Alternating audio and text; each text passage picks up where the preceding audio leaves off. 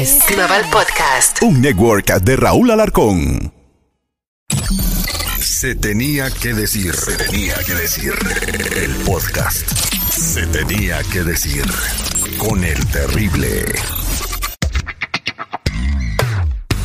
Hola, ¿cómo estás? Soy tu amigo el Terry. Se tenía que decir un eh, episodio más eh, de este podcast donde hablamos de cosas eh, que son interesantes para todo el público. Tratamos de darles una educación y entretenimiento al mismo tiempo para que entiendan lo que está pasando en el planeta. Ya en hace dos episodios estuve hablando con el doctor Carlos Escobar, experto geopolítico, hablando de lo que está pasando con la guerra con Ucrania y cómo esto iba a cambiar el orden mundial. El día de hoy vamos a hablar de la escasez de alimentos que se avecina, según algunos expertos expertos, esto vendría para finales del 2022, siendo que Rusia y Ucrania eh, son considerados el granero del mundo.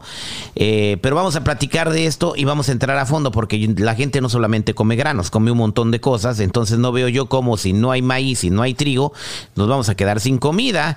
Eh, buen, buen día, señor Carlos Escobar, gracias por estar nuevamente aquí en el programa. ¿Qué tal? Buen día, mi querido Terry, hombre, ¿cómo has estado, hermano? Pues siguen hablando muchas cosas que, son preocupantes y que van a afectar a la comunidad, sobre todo a, todos los oyentes que, me escuchan a mí eh, y que, eh, que gustan de este podcast, eh, en donde le estamos hablando de temas que no trato muy en el programa, más cotorreo, más risa, más jajaja. Aquí lo tratamos de correr. Ahora, platíqueme usted, Carlitos, ¿qué demonios está pasando?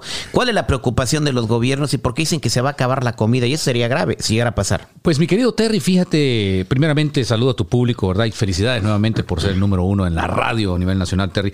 Eh, mi querido amigo, fíjate de que creo yo y creo que se está formando una hipótesis que no debería formarse alrededor de lo que es la guerra de Ucrania y lo que es la escasez de alimentos. Eh, creo que para muchas personas que tenemos ya un poco más de 50 años en adelante en este mundo, hemos escuchado el, lo, que es lo que es ración de comida. Eso lo venimos escuchando desde los 70s, desde los 80s, 90s. Eh, Terry, creo que las guerras siempre traen consigo, ¿verdad? Un montón de problemas. Y en este caso estamos hablando de un, área donde se produce el 18% de lo que es el trigo a nivel mundial. ¿En dónde se produce el 18%? En Ucrania. En Ucrania. Así es. Ucrania también ha venido a ser uno de los laboratorios químicos y agropecuarios más grandes del mundo.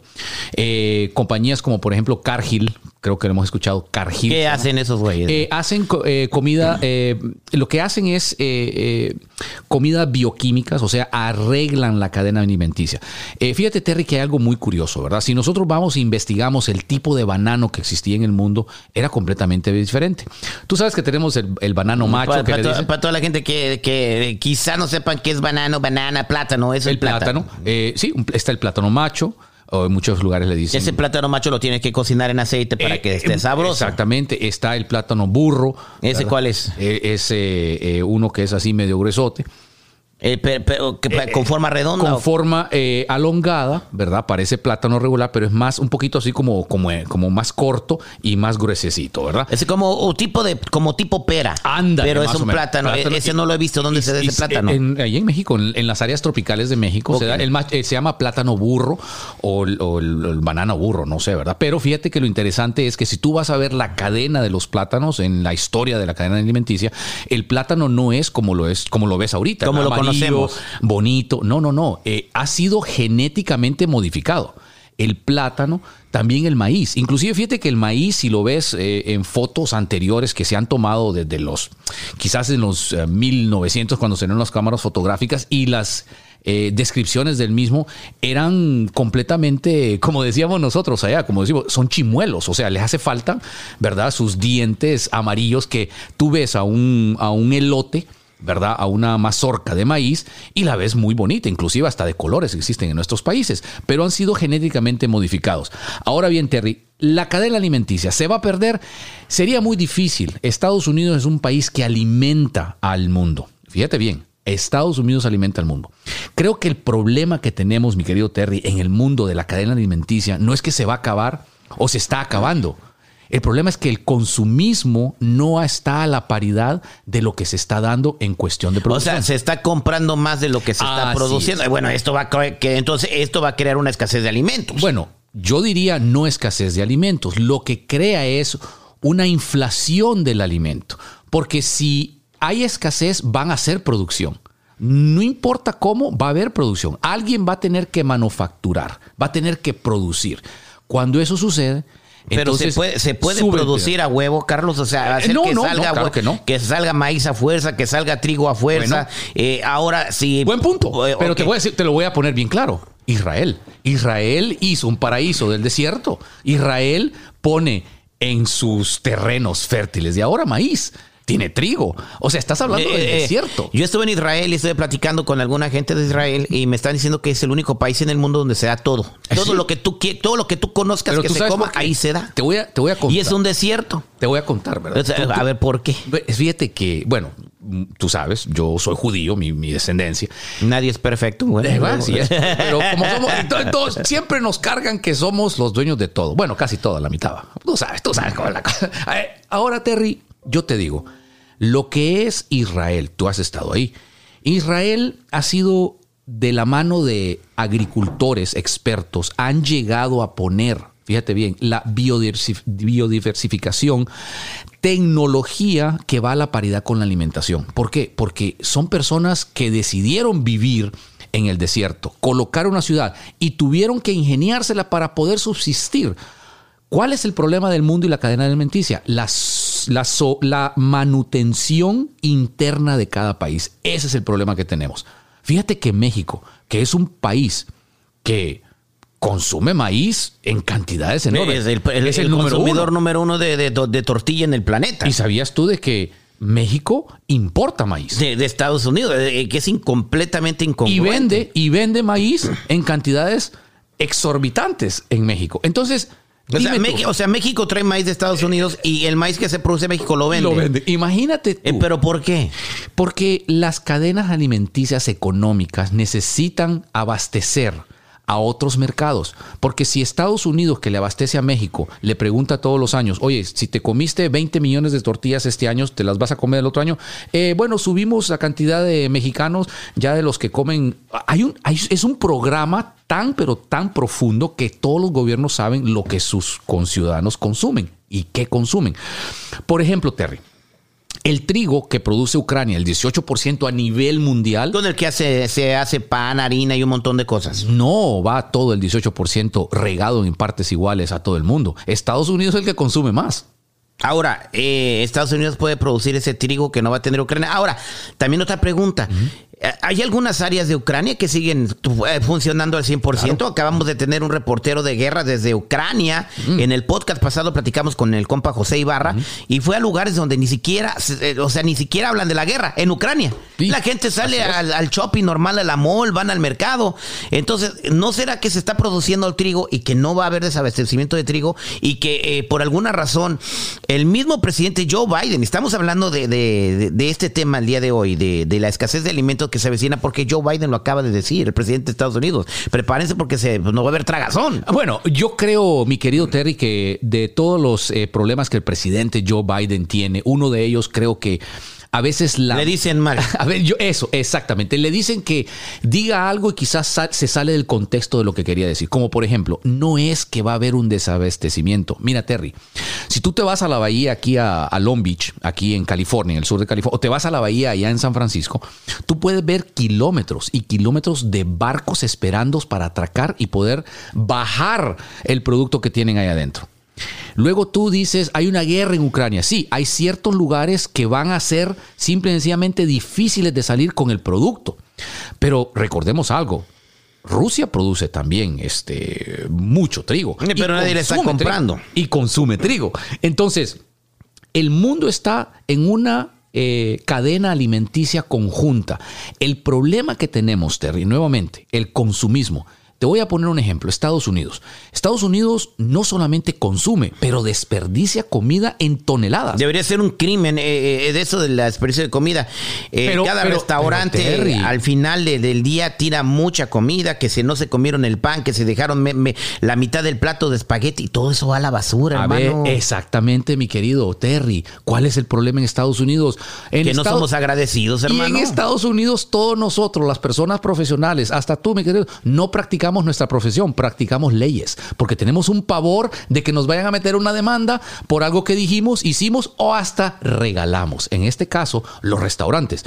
Han habido, han habido casos desde los 70, y tú puedes ver, donde gente se enfermó, indigente, les llevaron, les regalaron comida, ¿y qué es lo que pasa? Demandaron a las compañías. Entonces, las compañías no te van a vender y no te van a dar nada que esté expirado, ni siquiera lo que va en el día de que se vendió a la basura. No te lo. ¿Cuántos buffets hay en los Estados Unidos tiran, que, que, que, Lo que no se les acaba la comida de- y to- toda esa comida va a la basura? A la basura. Es más, Eso ah, es un eh, crimen, hermano. googlealo y tú te vas a dar cuenta cuánta comida en toneladas se desperdicia en Estados Unidos. Es una cantidad exorbitante y tú dices, bueno, a ver, ¿cómo es que nosotros aquí en Estados Unidos estamos hablando de que nos vamos a quedar sin comida cuando desperdiciamos casi la mitad de la comida que se nos pone en los platos? A ver, no, no nos vayamos tan largo, nuestras ¿Por familias. qué dijo eso Joe Biden? A ver, eh, porque, porque lo, Lo está dando, lo está dando y lo, lo escucha el mundo. Sí, y al decir el, no va a haber comida y poner una fecha para, para el desabasto de comida, la gente entra en pánico. A ver, vamos a empieza poner a hacer sus compras. la otra cara de la moneda de donde, No, cuando eh, dijo que no va a haber comida. Ok. es cuando la comida y la inflación sube. Mira, Terry, una persona que antes iba a la 99 centavos a hacer su mandado y se compraba 50 dólares de comida que le duraban para dos semanas, por decirlo así, 50 dólares te duraban para dos semanas en la 99 centavos.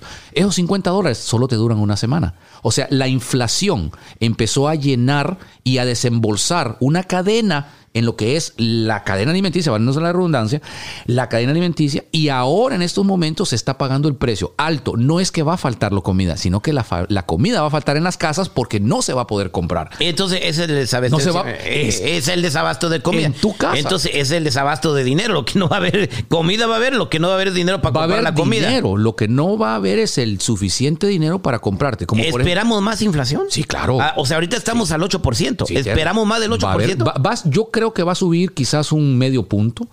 Creo, y va a ser, lo vamos a sentir.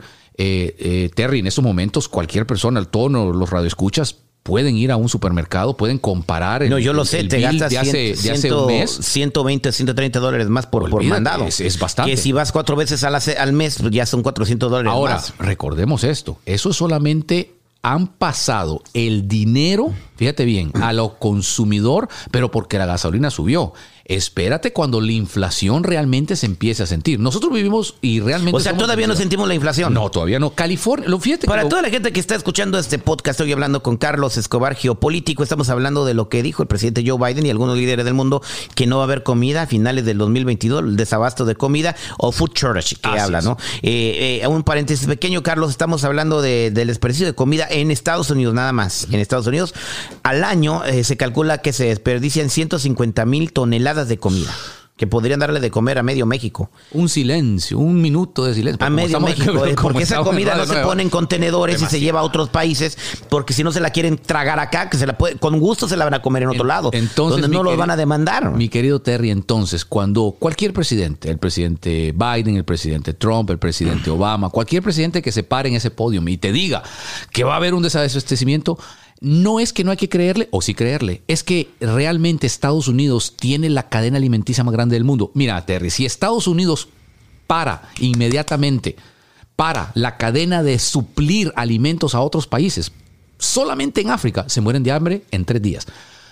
¿Eso qué quiere decir? Que Estados Unidos llega a sufrir que no hay comida adentro, tiene que parar las exportaciones. Es lo más fácil y no se han parado las exportaciones. Entonces, creo yo que los políticos, creo que se han ido por el área del susto a la gente, creo yo, no se vale. Porque quieren asustar a la gente los políticos. Fíjate que siempre me ha llamado la atención eh, esa parte del susto a la gente. Creo yo que nos estamos eh, acercando a, a- a las votaciones y creo yo que es justo y necesario hablar muchas veces incoherencias y muchas veces Bueno, eh, con todo esto que está diciendo Biden, susto, no, no creo que van a querer votar por el Partido Demócrata, no que es el partido del presidente. No, no creo yo. O sea, ay, no va a haber comida, eh, subió la gasolina, tenemos una inflación de la fregada, Y- y- voten por mí. No, pues no, ¿cómo? Fíjate que, fíjate que para, para otro podcast algún día vamos a platicar acerca de lo que es el Partido Demócrata y cómo ha ido arruinando lo que es el, el- el movimiento latino, ¿no? Y te voy a decir una cosa, predijo, oye lo que te voy a predecir, un día los latinos se le van a dar vuelta al Ya Partido se le dieron. No, en masas,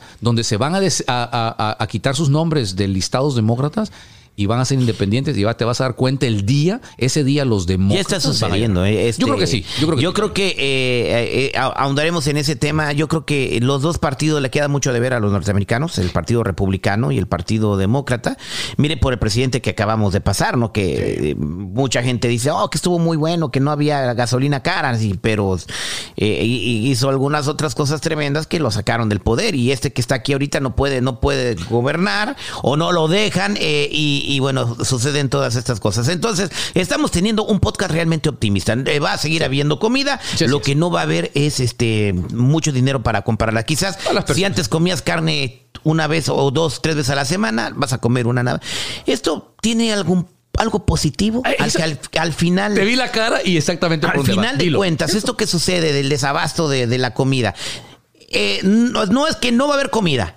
Es, lo que está diciendo, ¿verdad? Así Porque es, también te voy a decir una. Va a haber comida. Otra pregunta. Dicen que el fertilizante se produce en Ucrania, que, lo- que las tierras raras y los minerales que se usan para el fertilizante se producen en Ucrania y que por eso no van a poder eh, eh, sembrar en Estados Unidos lo que siembran porque utilizan el fertilizante de Ucrania y esto va a cargar el desabasto. ¿Cierto o falso? Eh, es falso, Terry, porque Estados Unidos, si aquí empieza a existir un desabasto de comida, Estados Unidos cierra las fronteras a la exportación. Entonces no ocupamos el, el fertilizante de Ucrania. No, para nada. ¿De dónde saldrían entonces las tierras Esta- raras que nos esta- venden? Estados Unidos ha llevado la tecnología, Estados Unidos se ha acercado Pero eso se da en la países. tierra, eso no se inventa. No, no, no. Eh, todo esto es bioquímico. Recordemos que todo esto es modificado. La tierra es fértil en muchos lados, pero no todos van a poder sembrar, no todos van a poder tener la ayuda bioquímica, la ayuda eh, tecnológica que la tienen como Estados Unidos. Recordemos que Ucrania no solamente es un, un, un país eh, donde da trigo, es un país que está centrado y puesto en un lugar específico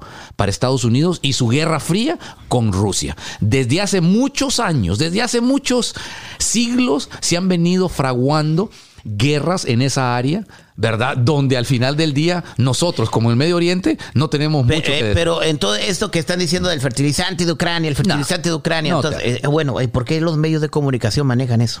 Fíjate que recordemos que vivimos en una, en una época, Terry, donde eh, tenemos que llamar la atención, ¿verdad? Tenemos que llamar la atención como sea y tenemos que ganar en popularidad en lo como la gente lo quiere escuchar. Aquí se va a decir la verdad, se tiene que decir, se dijo como se tiene que decir. Se tenía que decir como Así es. Y para nosotros, Terry, y para los radioescuchas, te digo, no va a haber una escasez de comida. Va a haber una escasez de dinero en muchas bolsas. Va a haber escasez de comida personales en casas, donde antes, Terry, tú ibas, a, por ejemplo, al Trader Joe's y te comprabas tres pizzas que te costaban 20 dólares, ahora te cuestan 35 dólares, ya no las vas a comprar. Entonces, Bueno, te vas a ver a los Dodgers y el hot dog vale eh, eh, 15 dólares. Oye, Terry, el otro día fui al cine. O- oye, hermano, compré eh, unas palomitas, unas sodas. Hombre, casi me voy. Casi me voy, pero de espalda. 60 dólares de Eh, todo. sí, hombre, y solo éramos mi esposa y yo, hombre. Imagínate, bueno, eso es lo que Imagínate, está tú, costando la, lle- la- tú- tú llevas a una familia de cuatro, a una familia de seis o ocho. No, no, Bueno, no, este, bueno, volviendo a esto, entonces Estados Unidos va a poder producir sus alimentos poder comprar. y lo que Antes de morirnos de hambre aquí en Estados Unidos, le cortamos, el, le vamos a cortar la comida a cualquier país del mundo. ¿Tú sabes cuánto se exporta de comida a África de Estados Unidos? no, no tengo la menor idea. bueno. Tonela- Estados- si, si aquí se gastan 160 mil toneladas al año de comida, nosotros exportamos casi 30 mil toneladas de comida a África, gratis, hermano. ¿De Esto- y bueno, eh, para toda la gente que escucha este podcast en México, ¿cuál es la situación con México y los Bueno, alimentos? México, México, mi querido amigo, México, tanto como lo que es Centroamérica. este, Latinoamérica, eh, son países que realmente en este momento no pueden dejar lo que es eh, eh, la agricultura. Creo yo de que eh, se- más, más de la mitad del territorio mexicano está seco ahora, ¿eh? eh, uno de los problemas grandes, mi querido Terry, es de que todo el mundo quiere ser cosmopolita. Y la mano de obra, la, la mano terrateniente de los pueblos se está acabando porque todos quieren llegar a ser los cosmopolíticas, cosmopolitas O sea, y- en las o sea, ciudades grandes. Irse de los pueblitos donde Sí, se vive de la agricultura, se quieren ir a la ciudad, entonces quedan abandonadas esas tierras y ya nadie las, las- Nadie las quiere comprar. Inclusive, fíjate que China tiene ahorita un gran negocio con México porque están eh, comprando eh, a muchos Las tierras. las tierras. O- Oye, yo no, también yo no sé por qué estos países permiten eso, ¿eh? Este, es, es como dejar poco a poco meter que, que China mete el pie y, y también están comprando tierras en Estados Unidos. Uh, aquí en Ohio. A ver, Terry, no nos vayamos tan largo, hombre, para nuestros radioescuchas. Podcast escuchas serían, ¿va? Podcast escuchas. El pot escuchas, los escuchas. Xi Jinping, que es el presidente de China, El presidente del Partido Comunista Chino, ¿no? No, Exactamente. no necesariamente de, de presidente de China, está raro eso, ¿no? Es Eh, presidente sí, del eh, Partido eh, Comunista, es- es- pero es el que manda en China. Eh, esa es la frase profesional y el título profesional. Así es, tienes mucha razón, Ted. ¿Tú sabías que Xi Jinping, el presidente Xi Jinping, vivió en Ohio? Sí, claro que sí, ahí estudió y todo, o sea, se vino a comer todo lo to- todo el americanismo que pudo para saber cómo somos nosotros y luego venir a darnos en la madre. Así es. Y, y más, y, te voy a decir una cosa, la- los que los tuvieron ahí son personas blancas, dos personas blancas, y claro, y tenía un montón de gente de... Ahora la de pregunta es ¿por qué Estados Unidos sigue permitiendo eso? Bueno, ¿por qué siguen eh, aceptando miles y miles de estudiantes? Todo esto, esto lo digo, todo el mundo tiene derecho a venir aquí, pero si ya está probado que vienen aquí a robarnos la inteligencia, eh, lo que se llama intellectual property, eh, ¿qué, sería la palabra en español? Sí, la pro- propiedad intelectual, intelectual. vienen a robarse nuestras ideas, a, a- a- a espiarnos para ir a darle información al Partido Comunista Chino para que este a su vez venga a agredirnos. ¿Por qué se sigue permitiendo eso? Estar dejando que entre el enemigo aquí para ver cómo nos va a destruir. Porque yo he escuchado muchas veces al Partido Comunista Chino que Estados Unidos se va a destruir desde adentro. Muy bien, acabas de decir exactamente eh, y acabas de darle eh, eh, con el martillo al clavo. Eh, el Partido Comunista por dentro va a ser destruido. No es una hipótesis, es algo que se viene ¿Pero estás hablando de allá o de acá? allá, allá, Partido Comunista. ¿Por qué? Porque las restricciones en estos momentos a lo que es las masas en juventud va a ser imposible. No vas a poder tapar el sol con un dedo y va a llegar un momento en que va a hacer una implosión, ¿verdad? Eh, simple y Entonces no tiene mucho futuro eso. no, porque el Partido Comunista cuando empieza, mi querido Terry, como por ejemplo ahorita empezó a, a poner ciertas restricciones a los jóvenes, por ejemplo, los futbolistas no pueden andar con tatuajes. No, no, sí, sí, claro que sí. Tiene Este, mucha reciente, ya, pero ya no, ya no- oye, ya no puedes, ya no puedes verte bonito. Y China. hablando de alimentos, en China Bueno. tengo entendido que tienen una crisis alimenticia muy Pero es que- cañona. pero es que, Por eso dice, ¿por qué se comen las ratas y los perros? Y, Porque no hay comida. Pero tú sabes cuál es el problema de China. El problema de China es 1.6 billones de personas. Es el problema de Y China. por eso se vienen a comer a- y a Comen de pescar, todo. se salen a, a- se están pescando en los Galápagos y todo lo que se mete en la red se lo llevan. Entonces, imagínate que China no tiene, no tiene ninguna restricción de regalar comida o, expiración de comida. No tiene China. Fíjate bien. ¿Te imaginas No tienen tú- comida. ¿Te imaginas tú con los 150 mil toneladas de comida que tenemos aquí? Que la llevan para allá. Que la lleven para allá. O sea, eh, mira, Terry, eh, el problema es el consumismo de los países y no hay recursos renovables. Mi querido Terry. Dígase que es un recurso de- renovable. El recurso renovable es aquel que eh, cuando el, curso natu- el, el recurso natural se pierde, hay que renovarlo, hay que volver a inyectar a esa O sea, cadena exacto. de nuevo. O sea, se acaba el salmón, ¿cómo le vas a hacer para hacer más salmones? Bueno, a- agarrar los huevos en una, en un. ¿Cuáles? Los huevos del salmón. Oh, ok. No, no, no, Eh, eh, los huevos del salmón en una, ¿cómo se llama? En una, en un lugar donde crían salmones, un criador de salmones, y esos luego se sueltan a lo que es este los O ríos. sea, entonces tú O crees sea, que sí nunca se va a acabar la biodiversidad. O sea, Mira, no, eh, no va a haber problema que se acabe el atún dorado, ni el plateado, ni No, el no, sí, azul. Sí, mira, eh, las O sea- cadenas alimenticias se van a perder en ciertas áreas, pero también se va a ganar en otras. Creo, mi querido Terry, que el problema del mundo ahorita, nuevamente, es La sobrepoblación. la sobrepoblación y es que realmente estamos tirando mucha comida a la basura. Mira, Terry, Debería ser un delito eso, ¿eh? Debería regularse. pero y, si, te- si este, te empezamos por Estados Unidos, Terry. Es bien fácil, o sea, te voy a regalar comida, fírmamela aquí, que no me vas a demandar. A ver, Terry, Ves. tú te vas a México, tú te vas a Centroamérica, ¿ah? los niños pobres, una tortilla con sal se comen, hermano. Y se la da el vecino, y si se enfermó, es el problema de él. No, hombre, se toman el agua de los charcos. Ah, o de sea, las mangueras. eh, o, o sea, me- Terry, Estados Unidos tiene un problema grande. Tenemos aquí un problema y grande. se tiene que regular. Y se tiene que arreglar. O sea, nosotros no podemos asustar a la población diciéndoles, va a haber un desabastecimiento de Eh, comida vuelvo a lo mismo. cuando ¿Por estás qué lo- gastando 150 ¿Por qué lo hacen? ¿Por qué? ¿Cuál es el mensaje? ¿Qué es lo que se ga- gana el presidente Joe Biden? Creo, eso? creo yo, creo yo, Terry, que para todas aquellas personas que están escuchando este podcast, debería de suceder algo. Deberían de, de ser como muchas organizaciones religiosas que se han dado a la tarea, Terry, de inculcar a sus feligreses, a sus seguidores, a tener una ración, a tener una alacena, a tener algo para los días flacos, los días ah, ah, de las vacas flacas, como decimos nosotros vulgarmente, ¿verdad? O sea, hay que empezar a tener raciones de comida en nuestras casas, mi querido Terry, donde por cualquier eventualidad, que no necesariamente tiene que ser una guerra, pero puede ser una nevada, puede ser... eh, Lo que pasó en Texas, se, la helada. Se, que... se fue, se, se, va la luz. Un terremoto. Un terremoto, eh, una ola de calor. Entonces, Terry, cada familia tiene que estar preparada. Tú deberías, por ejemplo, eh, yo ahorita que entré a la, aquí a la oficina de Terry, que es muy bonito aquí, eh, su, en su eh, oficina, me di cuenta que tenías unos, unos baldes y unas cajas y tenías este, unas bolsas, los, las, esas mochilas eh, Terry, veo aquí que tú tienes cualquier cosa, estás listo, tienes tus. Tengo comida, comida, para un año. Sí, tengo comida para un año. Y, tengo comida para un año. tengo agua y, para un año. Y, tiene, ropa para dos años. Y tengo hasta, quien me cuide. No, hasta el toxido tiene que. Hasta el toxido. No, no, no, de verdad. Entonces, este, cuando empezó la pandemia del COVID-19. Me, me impresionó, Terry, y te felicito. Eso, por favor transmítelos. Se lo he dicho gente. a la gente, ¿no? No importa, cuando, sigue cuando, diciéndolo. Cuando empezó la pandemia del COVID-19, antes, antes, de dar ese pensamiento, eh, para la gente, no, que, que, que, Joe Biden no dijo eso. Aquí vamos a ponerles el audio de Joe Biden, Llámale. cómo dijo eh, y cómo está hablando de lo que es la escasez de alimentos. With regard to food shortage, yes, we did re, re, so talk about food shortages. And, uh, and it's going to be real. The, the price of these sanctions is not just imposed upon Russia, it's imposed upon an awful lot of countries as well, including European countries and our country as well. And uh, because both uh, Russia and Ukraine have been the breadbasket of Europe in terms of wheat, for example, just give one example.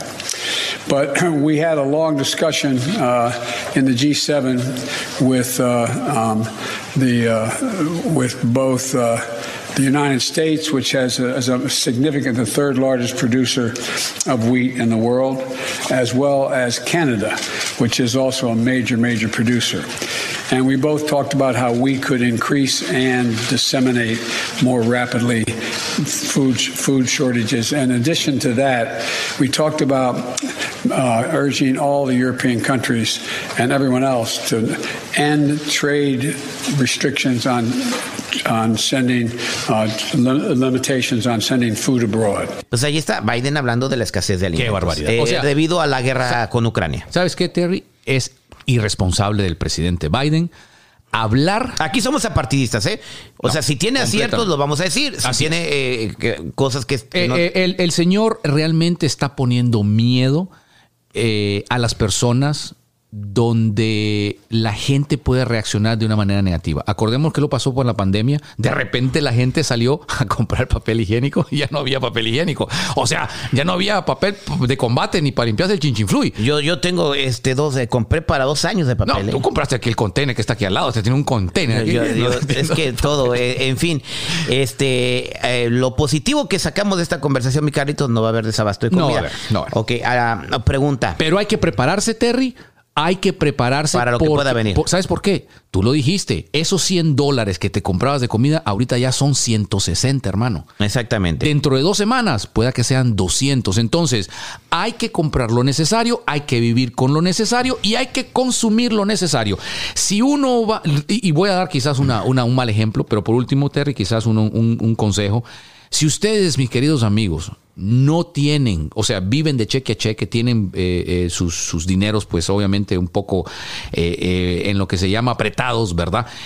La recomendación antes de ir a un restaurante y gastar esos 30 dólares que piensan se van a gastar, ahora son 60, porque ha subido todo. Los restauranteros tienen un problema muy grande en sus manos. ¿Por qué? Porque mucha gente va a empezar a comer en casas, quizás lo mismo de la pandemia. Pero aquí va a ser, te lo digo, ¿ah? un ojo de la cara ir a comer, porque te va a salir caro, no digamos cuando vayas con tu familia. Así que de aquí en adelante. ya está saliendo caro. Así es. De aquí en Eh, adelante. Ahora, es- pero es impresionante que vas el fin de semana a comer y es una hora de espera. A Sí. pesar de que está costando un ojo de la cara, Porque la gente a la sigue gente saliendo. no le ha llegado. Ahora es lo que te iba a decir. Recordemos, estamos viviendo en, la, en, el, en el estado con la quinta economía en el mundo. Hermano, fui, No a- fui, a- fui al centro comercial. Usted conoce la marca Gucci. Sí, sí, claro. Eh, había dos horas de espera para entrar a comprar. Ese es el Igual que que dice no, hay, no hay nada Más barato de 700 dólares en esa tienda. Sí, sí, sí, no, no. Y la gente dos horas esperando entrar para, para, para gastarse no sé cuánto dinero hay adentro. Entonces, yo no veo ahorita cómo les está pegando la inflación o la economía a las personas. O sea, fui a una mall regular donde vamos todos. No, y- a, las, a las aules de Cabezon, un- unas aules muy famosas en el sur de California, que están en el desierto, eh, pues, muy cerca de Indio, California. O sea, la gente sigue comprando. Bueno, Terry, creo que va- creo que pasa a ser esa pregunta que nos hacemos cuando vamos a nuestros países pobres, ¿verdad? Creo que es Ah, ¿Dónde está la pobreza? ¿Dónde está la pobreza? Y todo el mundo está bebiendo, todo el mundo está. Oye, todo, el mundo, todo el mundo tiene para trago y para su amante. Eh, ok, ya país. vamos a cerrar esto eh, con un mensaje optimista. Eh, ¿ve- ¿Ve cerca o, o cuándo ve usted el final de la inflación? Recordemos que tuvimos una inflación con Jimmy Carter en, eh, en la década de los 70, antes de Ronald Reagan estaba Jimmy Carter y estamos hablando de una inflación del 20%. Así. Eh, eh, para comprar una casa era el 20% de interés. Eh, era, un, este, era una hor- cosa horrible y nos recuperamos. Creo que Estados Unidos, Terry, no puede darse a caer. Estados Unidos, aunque le pongan todas las trabas en el mundo con lo que es el petrodólar, el petroyuan, eh, Bueno, los geopolíticos del mundo dicen que ya se acabó la hegemonía de Estados Unidos. El dólar. El dólar. El la dólar. hegemonía del dólar. el dólar. Eh, lo que va a pasar lo mismo mi que Estados Unidos. Lo que, lo que- no, porque recordemos que Estados Unidos, y con todo respeto, difiero, porque Estados Unidos al final del día eh, eh, todavía sigue siendo ¿verdad? hegemonía en muchas áreas del mundo. ¿verdad? Y si no miremos las, las, todo ese montón de, de vedas ¿verdad? que le están poniendo a los ricos este, rusos, y que al final del día todas esas sanciones pues vienen a repercutir también a otras personas. Pero bueno, mira, para la parte positiva, para nosotros, mi querido Terry, es muy sencillo. Eh, todas aquellas personas que realmente piensan de que va a haber una escasez, no lo va a haber. No va a haber Lo que escasez el- de comida. lo- sí, lo que el señor Biden, el presidente, está hablando, creo yo, creo yo que se le sale de las manos cuando dice que va a haber una, van a haber eh, eh, los shelves que le dicen, o sea, los estantes vacíos, eso no va a existir. Nunca lo hubo. Terry, antes de que en Estados Unidos falte la comida, va a faltar en otros países del mundo. Porque Estados Unidos es el que mantiene a muchos países con comida en el mundo. Y mucha comida. Entonces, antes de que Estados Unidos sufra eh, lo que es un embate, ¿verdad? De comida, de comida o la cadena alimenticia, van a cerrar fronteras en ciertas exportaciones a ciertos países que No van a dejar que la comida salga y van a cuidar primero Estado- a la gente eh, que vive en este país. Mira el mapa de Estados Unidos, mi querido Terry. Estados Unidos en medio es tiene demasiado para dar. Agarras, agarras a la mitad de la población de México y le dices, ok, hermanos agricultores, ustedes saben qué hacer y se vienen para acá. Estados Unidos llega a ser la potencia del mundo en lo que es la cadena alimenticia. Así que aquí no va a haber problema. Simple y sencillamente es particular. Cada persona va a tener que ahorrar eh, realmente su comida en, en su casa porque sí se, viene, sí se viene lo que es la inflación, que son precios altos. Eso es todo. Se tenía que decir y se dijo aquí con el compa Terry. Un consejo final eh, de lo que me dijo Carlitos. eh, si pueden, poco a poco vayan haciendo ese su kit de emergencia y comida eh, no perecedera que les pueda durar eh, como para seis meses. Lo pueden comprar poco a poco, no de un jalón. eh, y tengan agua suficiente también. Los que no tengan filtros de agua en, su, un sistema de filtración en sus casas también tengan agua como para tres meses. En caso de una eventualidad que puede ser cualquier cosa, puede ser un terremoto, un huracán, un tornado, cualquier eventualidad, una congelación, un congelamiento como lo hubo en Texas, tienes que estar preparado y la- eh, preparado y cuidado en todos los sentidos. Gracias, Carlitos. Que tenga usted un excelente día. Igualmente. Es su amigo Terry, se tenía que decir. Los esperamos en un episodio más de este podcast que ha sido bien recibido y que ha tenido mucho éxito. Esto fue Se tenía que decir. Se tenía que decir. El podcast. Se tenía que decir. Con el terrible.